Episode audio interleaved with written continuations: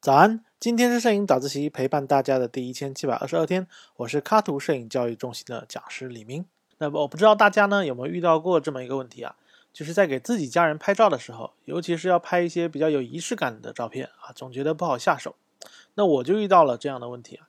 那我夫人呢一直想让我给我的宝宝啊拍一些纪念照，就像影棚拍的那种啊，精心布景的美美的照片。那我自己呢本身就喜欢家庭纪实类的照片。觉得每一刻都很珍贵啊，干嘛要那么折腾去浪费钱去影棚拍？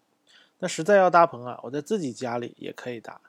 那想起来挺简单的，但执行起来呢，确实还少了点仪式感啊，尤其是布景啊、道具啊，非常麻烦。所以呢，我就一直拖着。那一忙起来呢，也就忘了这回事儿。直到后来呢，他自己就找了几家厦门有名的摄影机构啊去拍了，花钱办事儿嘛。那道景啊、布局都是现成的，那可以任意挑选。品牌店装修也都很高大上，我还去旁边观摩了一次啊，还有专门的引导师啊，引导宝宝啊，啊，客服人员等等，现场感觉挺好的，但实际拍出来的照片呢，却总感觉差点意思。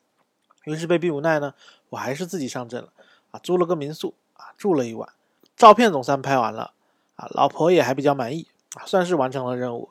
那么我也就总结了几点啊，供大家避坑。那第一呢，模特的问题。呀，因为儿童相对成人耐心呢比较差一点，尤其是低龄儿童，拍摄前呢需要调整好心情，比如睡好啊、吃好、玩好，否则拍摄的时候换衣服就很折腾。再加上拍摄现场如果太乱，那模特就更容易出状况了。所以你们一定要处理好模特的心情啊。比如我自己拍的时候啊，我刚到酒店，宝宝对新场地充满好奇心的时候，我就赶紧抓拍了一些，然后拍着拍着累了，就让他直接去睡了。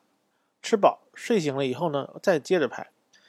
那这个当然在影棚是做不到的啊，不会给你这么多时间来折腾啊。所以你要拍小朋友，你尽可能的要让拍摄条件啊得围着小朋友来转，要按照小朋友的节奏来有技巧的安排。第二啊，说到控场技巧呢，就得说摄影团队了。拍小朋友的摄影师呢容易上手，但要拍好确实讲究一些技巧和经验，因为你要边拍边和小朋友玩呢。那很多小朋友都不喜欢拍照，但喜欢玩啊。所以你得准备一些道具啊，怎么怎么做呀？手要怎么比呀？啊，都要提前布局好。玩着玩着呢，还不能太闹，太闹了，小朋友的表情呢夸张了，汗多了，那小朋友静不下来了，反而增加了拍摄难度。所以我们经常会准备一些椅子啊、小桌子啊或者小舞台啊，甚至是一个架子鼓，让小朋友可以坐在那啊，不要乱动，然后自己玩。那摄影师就可以在旁边安心的拍照。那根据小孩子的性格呢，再适当的逗一下。动一下就可以出片了。那这里还有一个小技巧，拍合照的时候啊，容易状态比较死。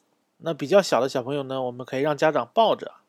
然而，如果小朋友还是不太爱笑，那摄影师就可以引导大家在保持上身动作不变的情况下啊，一起原地幅度比较小的啊，原地的小跳。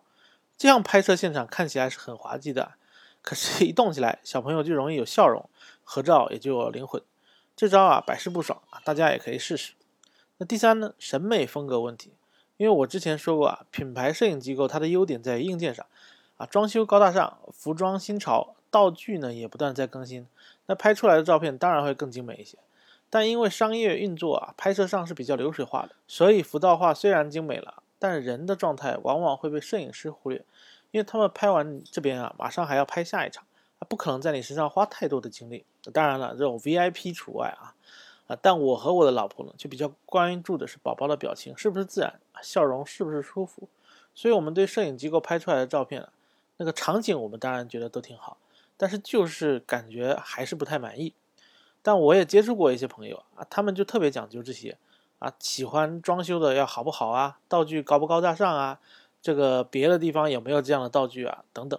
那表情呢，他们觉得差不多就行了。所以和摄影方提前沟通好啊，统一审美风格，统一这些关键点非常重要。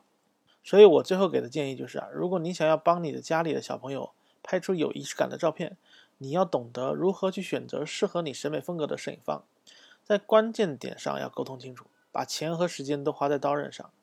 那如果要更好的做到这一点呢，那首先你其实自己必须要懂摄影，啊，不断的去学习摄影，深化摄影的一些理念，提升摄影的审美。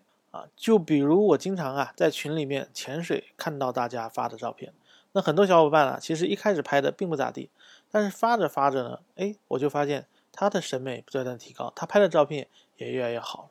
那我发现他其实已经懂得如何让他的生活变得更美，如何让他的生活有一些仪式感。那毕竟啊，张爱玲也说过这么一句话，那我也很认同。她说：“生活需要仪式感，那仪式感能唤起我们对内心自我的尊重，也让我们过得更好。那更认真的去过属于我们生命里的每一天。而当下的大环境，我觉得更要如是。那么你今天开启你的生活仪式感了吗？好啦，今天是摄影早自习陪伴大家的第一千七百二十二天，我是李明，每天早上六点半。”微信公众号“摄影早自习”，我们不见不散。